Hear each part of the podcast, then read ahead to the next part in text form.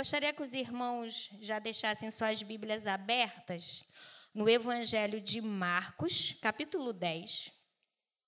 Nós vamos ler do verso 46 até o verso 52. É uma palavra bem conhecida, uma passagem conhecida, porque fala sobre o cego de Jericó, a cura do cego de Jericó. E hoje um culto voltado para a oração, e eu creio que o Senhor ele tem ouvido o nosso clamor neste lugar. Né? A partir do verso 46. Eu vou estar lendo para nós já ganharmos tempo. Na minha Bíblia diz assim: E foram para Jericó, quando ele saía de Jericó, juntamente com os discípulos e numerosa multidão, Bartimeu, cego, mendigo, filho de Timeu, estava assentado à beira do caminho. E ouvindo que era Jesus o Nazareno, pôs-se a clamar: Jesus, filho de Davi, tem compaixão de mim. E muitos o repreendiam para que se calasse, mas ele cada vez gritava mais: Filho de Davi, tem misericórdia de mim. Parou Jesus e disse: Chamai-o. Chamaram então o cego, dizendo-lhe: tem bom ânimo, levante, ele te chama. Lançando de si a capa, levantou-se de um salto e foi ter com Jesus. Perguntou-lhe Jesus: Que queres que eu te faça? Respondeu o cego: Mestre, que eu torne a ver.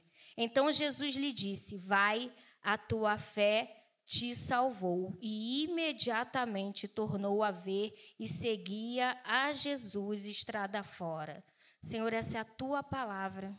Ela por si só já fala aos nossos corações, Senhor. Que tu venha, Senhor, ministrar as nossas vidas, aquilo que tu tens para cada um de nós nessa noite.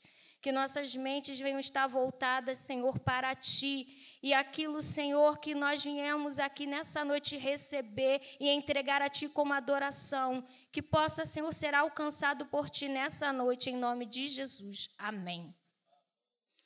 É, essa passagem ela me chama muita atenção, porque eu vejo nesse cego uma coragem, uma ousadia.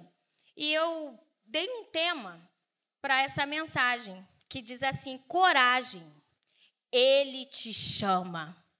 Se nós estamos aqui nessa noite, irmãos, é porque o Senhor Jesus nos chamou. Em João, a palavra vai dizer, se não me engano, acho que é em João 14 ou 15, que diz que não foste vós que escolheste a mim, mas eu que escolhi a vós outros. E essa passagem de Bartimeu, ela é citada nos três evangelhos, ainda que de formas diferentes, mas em, em Mateus também, em 20, vai dizer que são dois cegos, mas diz que é o cego de Jericó. Talvez possa ser que o Bartimeu gritou mais, e por isso Marcos cita teu nome, né? E o outro não. E já em Lucas também, do 18 ao, de 35 a 43, também vai falar sobre um cego de Jericó. Mas aqui em Marcos, Marcos fala o seu nome, Bartimeu. E quando Jesus assim foi para Jericó, ele, ele saía de Jericó juntamente com seus discípulos e numerosa multidão. Eu acho interessante que havia uma numerosa multidão. E Bartimeu, esse cego mendigo, filho de, de Timeu, ele estava ali assentado à beira daquele caminho. Mas o que eu penso é que ele ouviu falar de Jesus. Ele entendeu que, haveria, que Jesus era aquele no qual muitos à volta, ao redor, fazia, estava falando que estava fazendo milagres. Então eu creio que quando ele soube que Jesus estava chegando, ele foi para a beira do caminho. Isso é um pensamento meu.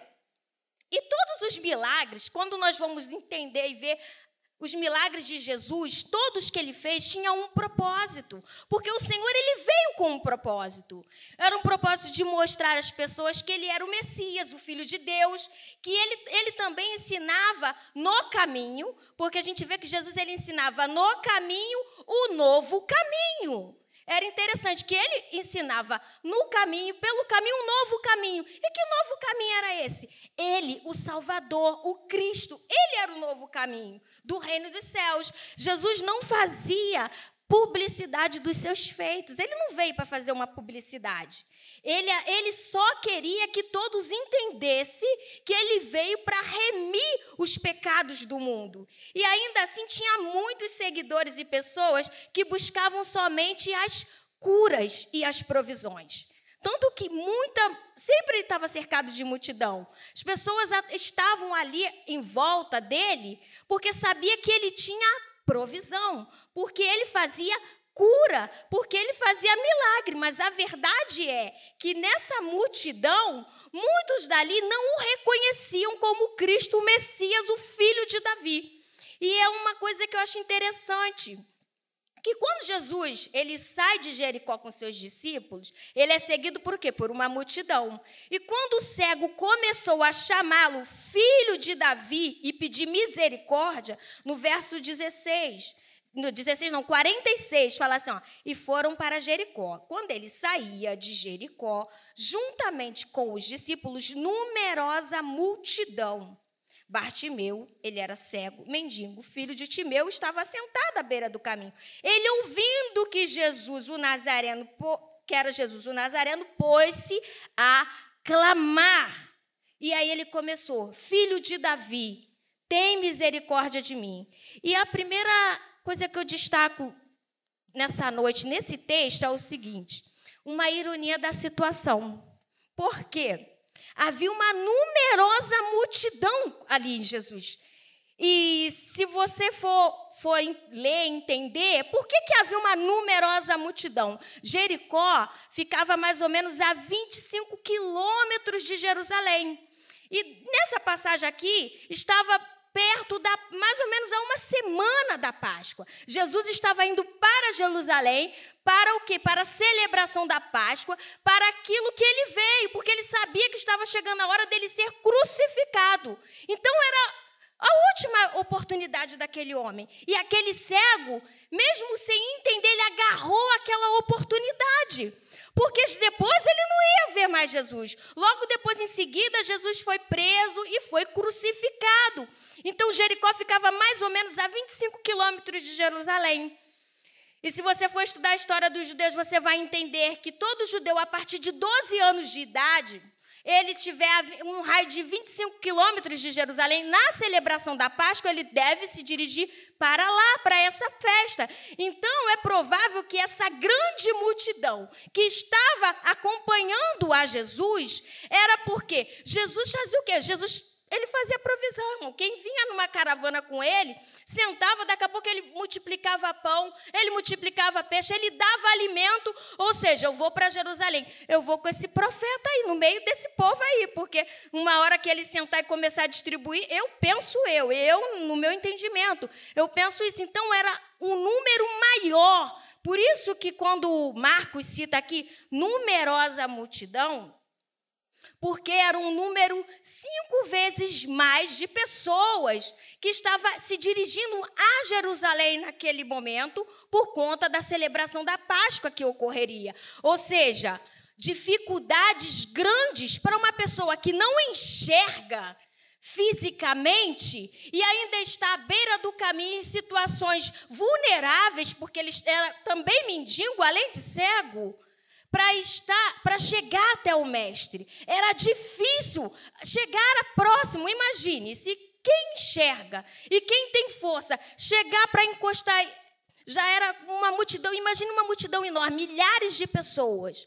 A primeira coisa que eu vejo em Bartimeu é que ele não parou mediante a dificuldade. Ele teve coragem. Ele soube, ó, o Nazareno está vindo. E ele entendeu e reconheceu o quê? Que Cristo era o filho de Davi. Os sacerdotes não, não compreendiam isso, eles não aceitavam Cristo como Messias. Grande parte da multidão não o reconhecia como Messias, como filho de Davi. E esse homem aqui, ainda que ele possuía uma cegueira física, ele tinha discernimento e tinha visão espiritual, porque ele entendeu que o Messias prometido, esperado, e que o povo de Israel aguardava, estava ali, e esse sim o podia libertar e o curar e o salvar. E ele foi além do que aquela multidão. Sabe o que eu quero dizer para a minha vida e para a sua vida? Você vai parar por conta da dificuldade, da incerteza? Coragem, ele te chamou. A palavra de Deus diz que não fomos nós que o escolhemos, ele te escolheu. Te falta fé? Imagine esse homem aqui mendigo, ele não tinha provisão. Tu sabe o que quer dizer também essa capa? Segundo estudos, isso é extra bíblico. Se você for estudar história romana, diz que o Império Romano ele dominava Jerusalém, dominava aquelas cidades. Era o império que tomava conta. Até para se mendigar, você precisava ter licença do governo. E os mendigos, a licença que os, que os mendigos e os pedintes tinham era reconhecida através da capa. Por isso que ele tinha aquela capa, a importância da capa. Outra característica que eu vejo nesse homem. Quando, no verso 49, que diz assim, ó. Parou Jesus e disse: Chamai-o. Então o cego dizendo, então o cego dizendo-lhe: Tem bom ânimo, levanta-te, ele te chama. Em outras, em outras versões, fala assim: ó, na Bíblia de John Wesley vai dizer justamente assim: coragem. Ah, ele te chama. Eu creio que foi até ironicamente que falaram assim: ué, você não está gritando, não está chamando, tu não queria ele? Agora ele está te chamando, agora eu quero ver tu ir lá. Eu creio que pensaram assim: agora eu quero ver, ó. Ele está te chamando. Poderiam ter pensado: vai te repreender, porque você está incomodando na hora da passagem dele. Eu creio que foi nesse, nesse sentido, ó. Mas tem de bom ânimo, ele te chama. Irmão, já viu quando você ora, ora, ora, e quando chega a, a vitória, você chega fica assim, perplexo. Aconteceu, Deus me deu. Mas sabe o que é isso que o Senhor está chamando a atenção? Clamas a mim. Quando o Senhor fala assim, Moisés, lá no, em Êxodo 14, por que tu está clamando? Diga esse povo que anda. Ou seja, eu já ouvi. Basta você ter fé. Entendeu?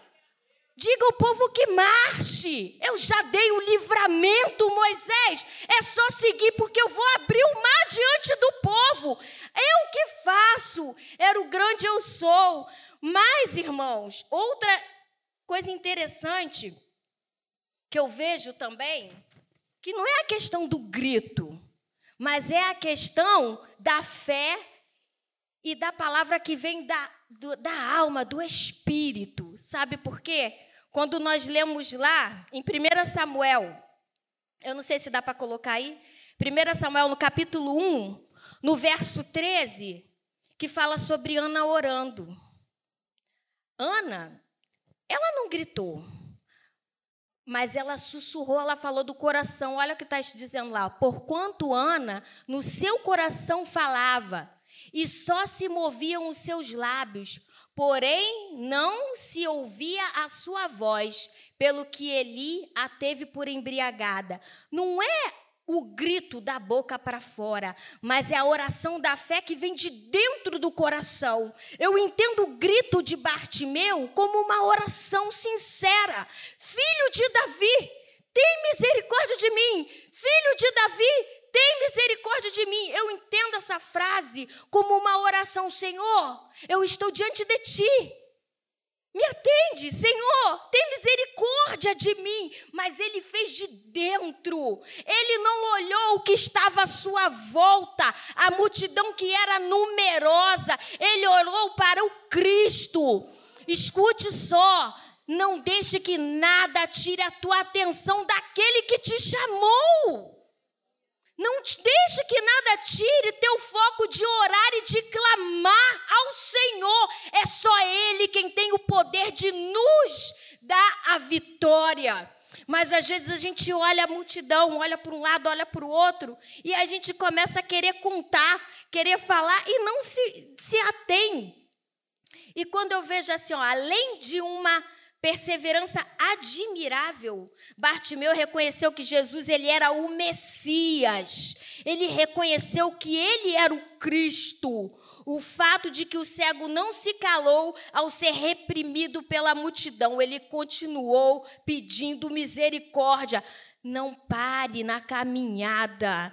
Em Jeremias no capítulo 29, do verso 11 ao 14, vai dizer o seguinte: Pois eu bem sei os pensamentos que eu, que eu estou projetando para vós, diz o Senhor. Planos de paz, ela colocou ali, ó, pensamentos de paz e não de mal, para vos dar o fim que esperais. Então me invocareis e ireis e orareis a mim e eu os ouvirei e buscar-me-eis e me achareis quando me buscardes de todo o vosso coração. 14. E sereis achado de vós, diz o Senhor, e farei voltar os vossos cativos e congregar-vos-ei de todas as nações e de todos os lugares para onde vos lancei, diz o Senhor, e tornarei a trazer-vos ao lugar de onde vos transportei. Mas no 13 diz que se nós invocarmos ao Senhor, se nós buscarmos Ele de todo o nosso coração. Quando Bartimeu gritou, ele não gritou só de um grito de boca para fora, ele gritou do coração.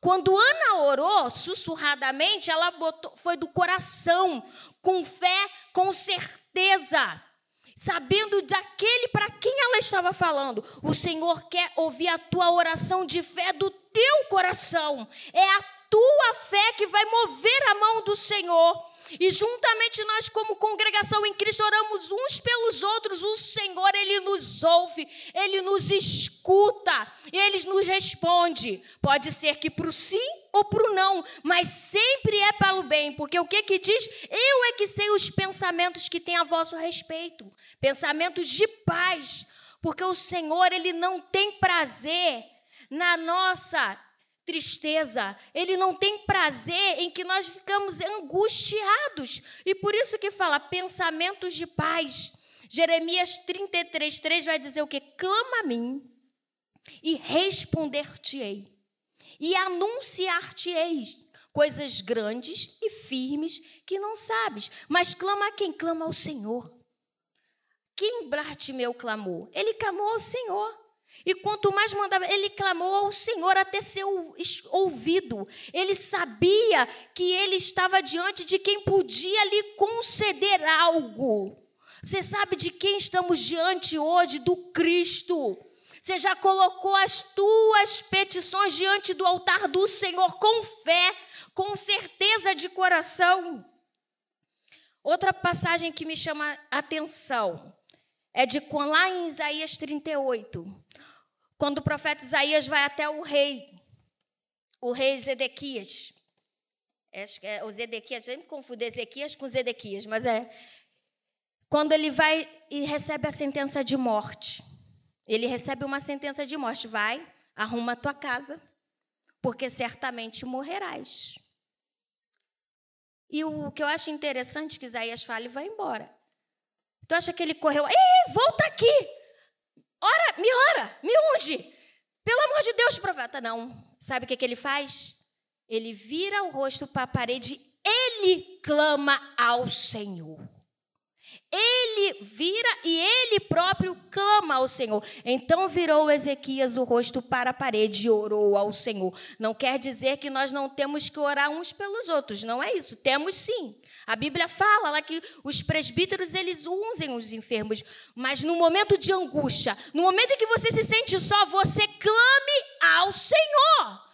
Faça a sua oração, você tem a fé. E ele virou o rosto para a parede, ele orou ao Senhor. E o que acontece? O Senhor manda o profeta voltar. Volta lá, diz para ele que eu vou acrescentar mais 15 anos. Olha só, você recebeu alguma sentença? De doença, uma porta fechou, ou algo que não desiste, não, vai diante, clame, faça como meu filho de Davi, tem misericórdia de mim, filho de Davi, tem misericórdia de mim, irmãos. O Senhor, Ele tem prazer naquele que o clama, aquele que o chama, aquele que fala com seu próprio lábio.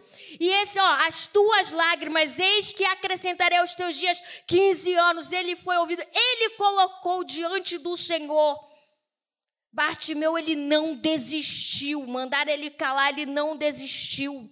Às vezes a gente quer muito concurso, que é uma coisa que é difícil. Às vezes as pessoas tentam, tentam várias vezes. E eu estava conversando com uma amiga, o esposo dela tentou 10 anos para a Polícia Federal. Sabe o que é isso? 10 anos. Ele tentou 10 anos e ele passou, conseguiu. Ele não desistiu. Irmãos, o Senhor, ele não tem prazer em quem desiste. Ele quer que nós venhamos a persistir. Batei e abri-se-vos-á, pois aquele que pede, ele dá. Tenha fé, creia no Senhor. Imagine se Bartimeu simplesmente parasse de gritar. Na primeira vez que mandaram ele calar, ele não ia enxergar. Ele não teria visão de volta, porque fala que eu torne a ver, é sinal de que ele já tinha enxergado. E ele, o mais interessante, que ele, além de fé, ele teve coragem de pedir aquilo que desejava e, que, e com certeza de que Cristo o atenderia. Porque ele pediu ao Messias, mas ele, eu vejo que ele já tinha certeza que o Cristo o atenderia. Muitas das vezes nós até pedimos, mas com dúvida. Nós pedimos mas duvidando. E ele não duvidou. Salmos 37, 4 e 5 foi até lido aqui. Diz assim: Deleita-te também no Senhor, e Ele te concederá o que deseja o teu coração. Entrega o teu caminho ao Senhor, confia nele e Ele tudo fará. Eu não sei qual o desejo que você tem no coração, porque nós às vezes temos. Isso aqui é dele, o desejo do coração. Às vezes é uma coisa que você nem fala, você já acha tão impossível, tão difícil, que você deixou para lá. Isso é falta de fé. Isso é falta de crer no Deus que você serve. Isso é falta de acreditar que tem um Deus que nos ouve quando nós clamamos e que nos fortalece nas nossas fraquezas e angústias. E o salmista fala: deleita-te agrada-te, descansa no Senhor, faz a obra dele, glorifica a ele, louva a ele, clama a ele, pede a ele, não desiste. Vai desistir, vai parar. Isso é isso quando a gente para no caminho, é sinal de que nós estamos perdendo a nossa visão espiritual. Coisa que Bartimeu teve e os sacerdotes, os sumos sacerdotes não tinham, porque eles estavam diante do Messias, do Cristo, eles não acreditavam. Mas aquele homem ali, ele creu. Você tem um dono, você tem um Deus poderoso. Você precisa crer que o filho de Davi está neste lugar, que ele está diante de você e que ele pode conceder aquilo que você deseja, mas tem medo, segundo a vontade dele. Porque o que eu li anteriormente, lá em, em Jeremias, né, 29, do 11 ao 14, que ele tem ao nosso respeito o quê? Pensamentos de paz. Se for algo que vai roubar a tua paz, o Senhor ele não vai te dar. Ele não tem prazer em o servo dele ficar atribulado. Ele não vai te dar algo que vai roubar a tua paz. Ele nos conhece. Ele nos fez feitura de suas mãos. Então, se vai roubar a minha paz, ele não vai me dar. Mas se eu buscar, eu vou o encontrar. E quando eu o buscar de todo o meu coração, eu serei achado por ele. Você tem o buscado de todo o teu coração, de todo o teu entendimento tem deixado que tua alma, teu espírito sussurre como Ana sussurrou em oração ao Senhor. Ela não falava. Já Bartimeu, ele gritava. Porque ele viu, eu creio que ele viu que era tanta gente, tanta gente, que daí ele começou a gritar. E o que eu acho interessante é justamente isso, que a oração de Bartimeu, entenda esse grito como uma oração, parou Jesus. Ele fez com que Jesus parasse. No verso 49 diz que parou Jesus e disse: Chama, traz ele até mim. Sabe que o Senhor está falando para mim, para você hoje, ó. Vem até mim. Fala comigo. Você tem medo? Eu tenho medos. Muitos medos. Mas dentro dos meus medos, eu vou com a coragem, na certeza de Cristo Jesus está comigo em algumas coisas. Tem horas que o medo me paralisa. A verdade é essa. E é isso que o Senhor quer de nós. Não quero que você pare porque você está com medo. Quero que você siga com o teu medo, com coragem, na certeza de que saiba que eu estou contigo e que o meu Espírito Santo habita em vós. Sois meu templo. Não sabeis que sois o templo do Espírito Santo? Paulo vai dizer, e o Espírito do Senhor habita em vós? O Senhor, Ele está conosco. Ele está conosco. Em Jó 42, quando Jó fala assim, ó, eu te conhecia de ouvir falar, mas agora os meus olhos te veem. Depois que ele passa por tanta diversidade, ele acha muita, lá no capítulo 19 de Jó, que tem um versículo que eu gosto muito, no qual diz assim, ó, eu sei que o meu redentor vive e que por certo se levantará em meu favor. Lá em Jó 19, quando ele ali começa a dizer Senhor, os meus amigos estão contra mim, a minha mulher não chega perto de mim por causa do meu mau hálito e coisa ruim que acontecendo. Até o meu Deus me abandonou. Lá em Jó 19 vai dizer isso. Aí depois no final ele fala: Eu sei que o meu redentor vive e que por certo ele vai se levantar em meu favor. Porque eu sei que o meu redentor vive e que por fim se levantará sobre a terra. O Senhor, ele não está morto, ele vive. Ele reina, Ele é soberano e que nós venhamos crer nessa verdade que temos um Deus e que essa fé que excede todo entendimento, que excede tudo de nós, que fez com que Bartimeu enxergou e que nós vamos estar enxergando essa noite que Ele está aqui e que Ele nos ouve e que o Senhor nos abençoe em nome de Jesus.